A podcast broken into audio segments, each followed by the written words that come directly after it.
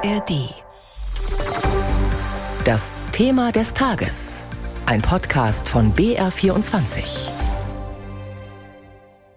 Frau Schnitzer, grundsätzlich jetzt mal hat sich die Vermögensverteilung bei uns hier in Deutschland ziemlich zementiert seit vielen Jahren. Also die untere Hälfte hat ungefähr zwischen 1 und 2 Prozent des Gesamtvermögens.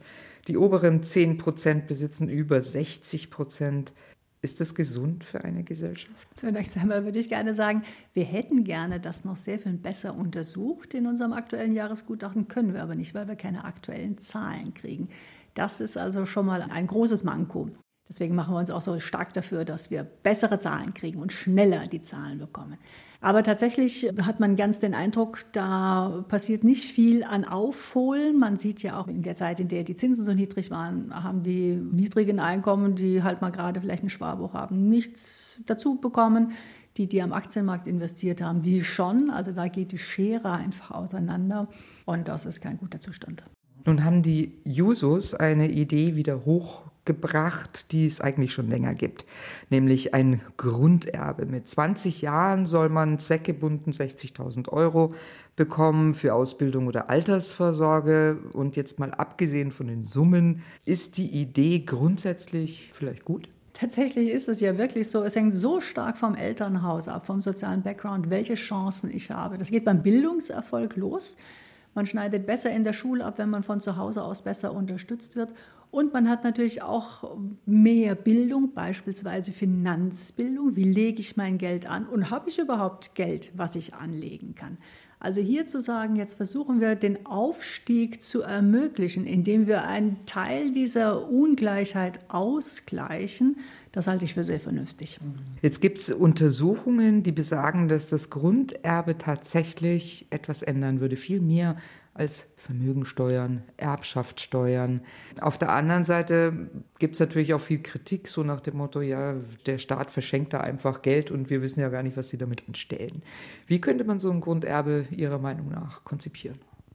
Also man muss es natürlich irgendwie finanzieren und an der Stelle ist dann Erbschaftssteuer schon sehr überlegenswert. Das habe ich an anderer Stelle ja auch immer wieder gesagt.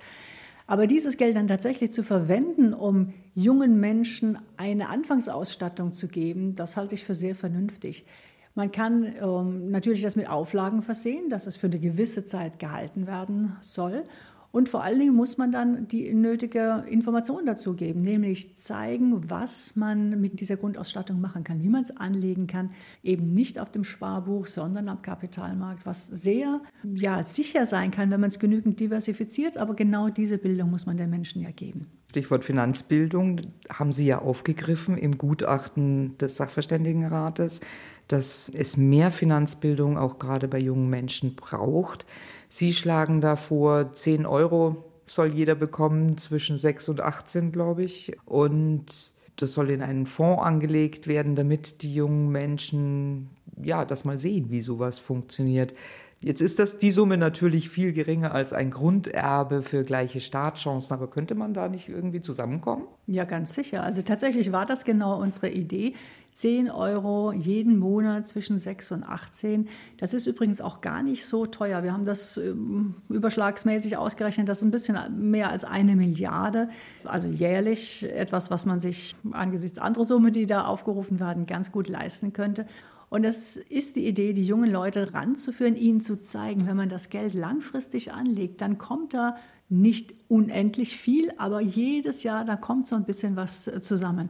Und selbst wenn der Aktienmarkt mehr runtergeht, dann erholt sich das wieder und dann hat man auf Dauer eben etwas. Also insofern wäre das genau ein solcher Schritt, die jungen Menschen daran zu führen weil sie natürlich auch Geld brauchen, um für ihre Altersvorsorge etwas äh, anzusparen, weil sie vielleicht auch Geld brauchen, um in eine Immobilie zu investieren. Und schauen wir uns doch mal an in München, wer kann sich das noch leisten? Eigentlich nur jemand, der erbt. Jetzt sind natürlich die 10 Euro im Monat ein bisschen wenig, da kommt nicht so viel bei rum.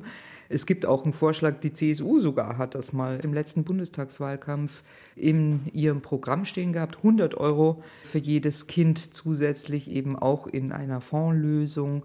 Da kämen dann schon so 21.000 Euro ungefähr dabei rum. Und es gibt Untersuchungen, ab 20.000 Euro würde sich tatsächlich was an der Vermögensverteilung dann verändern. Wären 100 Euro so eine Summe, die Sie auch unterstützen könnten? Wieder ist die Frage, wie man es jetzt genau finanziert. Da würde ich mich jetzt nicht festlegen wollen.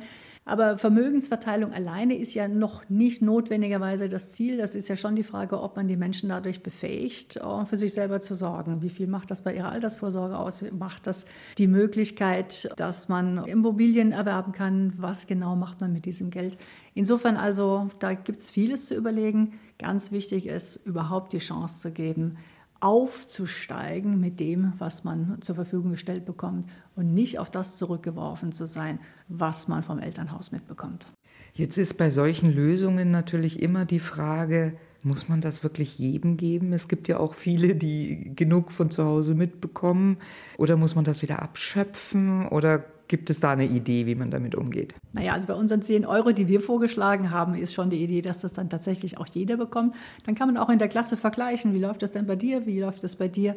Das muss man an der Stelle, glaube ich, nicht differenzieren. Wenn es sich um größere Beträge handelt, äh, kann man sich das schon überlegen. Man kann natürlich aber auch darüber nachdenken, das sind Kinder, die reichere Eltern haben, dass von denen das besteuert wird, was ja auch der Fall ist. Und nochmal, Erbschaftssteuer ist für mich an der Stelle ein Hebel, mit dem man schon dafür sorgen kann, dass Geld zur Verfügung steht, was man verteilen kann, was von denen genommen wird, ja, die eine ganze Menge schon haben. Jetzt gab es aber früher in der Ökonomie genauso wie in der Politik die Ansicht, im Fachbegriff heißt Trickle Down, dass sich der Reichtum schon nach unten sozusagen verteilen wird, weil ja dann Arbeitsplätze geschaffen werden, die Leute mehr verdienen und so weiter. Das hat sich nicht bewahrheitet. Ne? Nein, im Gegenteil. Also das sehen wir eben überhaupt nicht. Das ist ja in Großbritannien immer so behauptet worden und man sieht es da nicht, man sieht es auch bei uns nicht.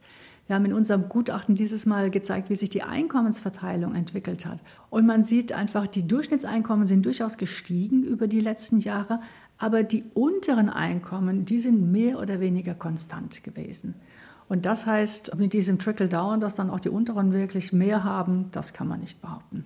Also dann doch die staatliche Umverteilung, wenn so nicht funktioniert. Ja, also zumindest die Voraussetzungen dafür schaffen, dass dann auch die unteren Löhne steigen können damit da auch wirklich mehr übrig bleibt.